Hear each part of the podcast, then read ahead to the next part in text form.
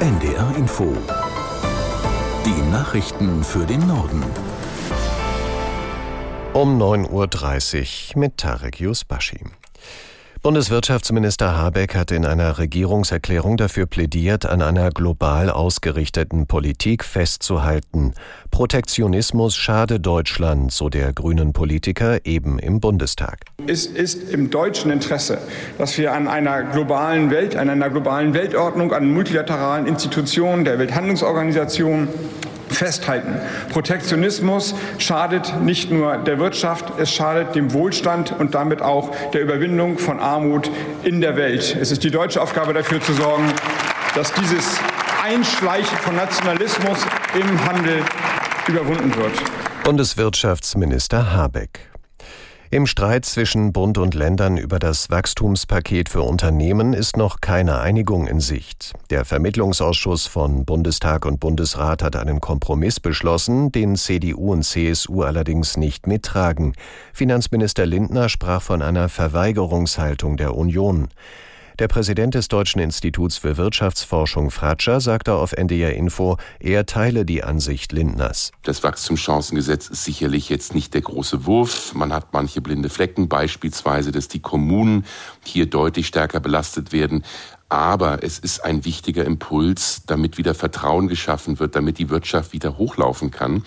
Und das, was die CDU-CSU macht, ist praktisch Erpressung, zu sagen, Agrardiesel für die Landwirte, die Kürzung der Subventionen zurücknehmen, sonst ähm, machen wir ein Veto. Ähm, das ist eigentlich ein destruktives Verhalten der CDU-CSU und das schadet der Wirtschaft. DEW-Präsident Fratscher auf NDR Info. Der Bundestag debattiert heute über weitere Hilfen für die Ukraine. Bundeskanzler Scholz lehnt es nach wie vor ab, Taurus-Marschflugkörper an die Ukraine zu liefern.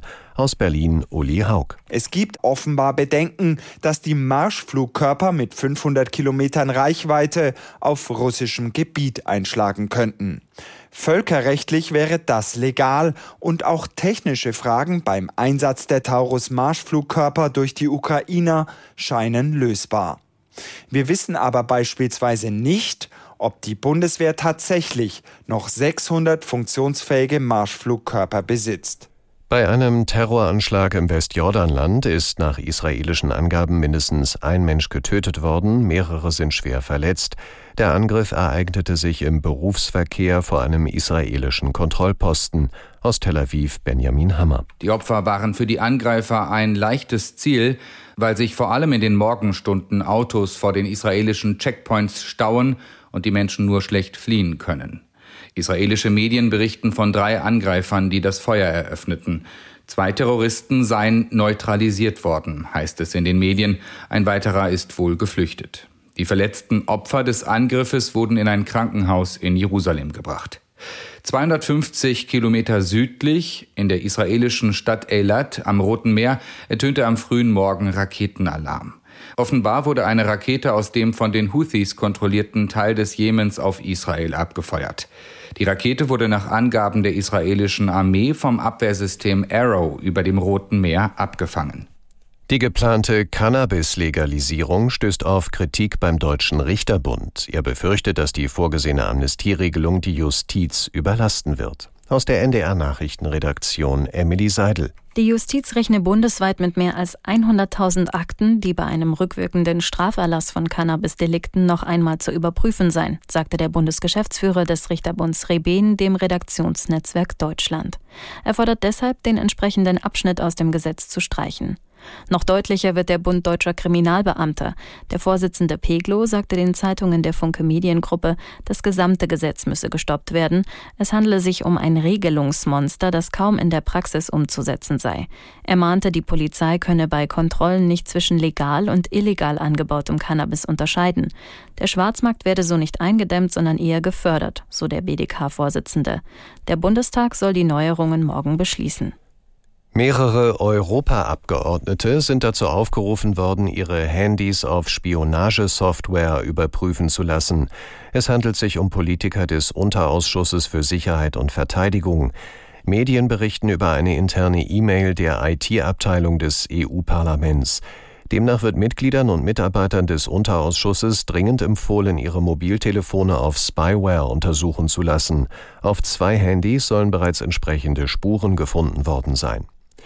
In dem Unterausschuss sind auch deutsche Abgeordnete. Die Grünen-Politikerin Neumann zeigte sich nicht überrascht. Der Einsatz von Spionagesoftware werde zunehmend zu einem Sicherheitsrisiko in Europa. Der Mondlander Odysseus des kommerziellen Raumfahrtunternehmens Intuitive Machines aus Texas ist auf seinem Weg zum Mond. Wenn alles gut geht, soll das Raumfahrzeug heute auf dem Mond aufsetzen. Aus Washington Claudia Sache. Bislang deutet nichts darauf hin, dass der Mondlander Odysseus technische Probleme hat. Seine Reise zum Mond verläuft planmäßig und wenn alles gut geht, soll er laut NASA um 23.49 Uhr deutscher Zeit in der Nähe des Südpols aufsetzen. Die Südpolregion ist besonders interessant, da dort vereistes Wasser gefunden wurde. Allerdings ist eine Landung dort komplizierter, weil die Lichtverhältnisse schwieriger sind. Und das waren die Nachrichten.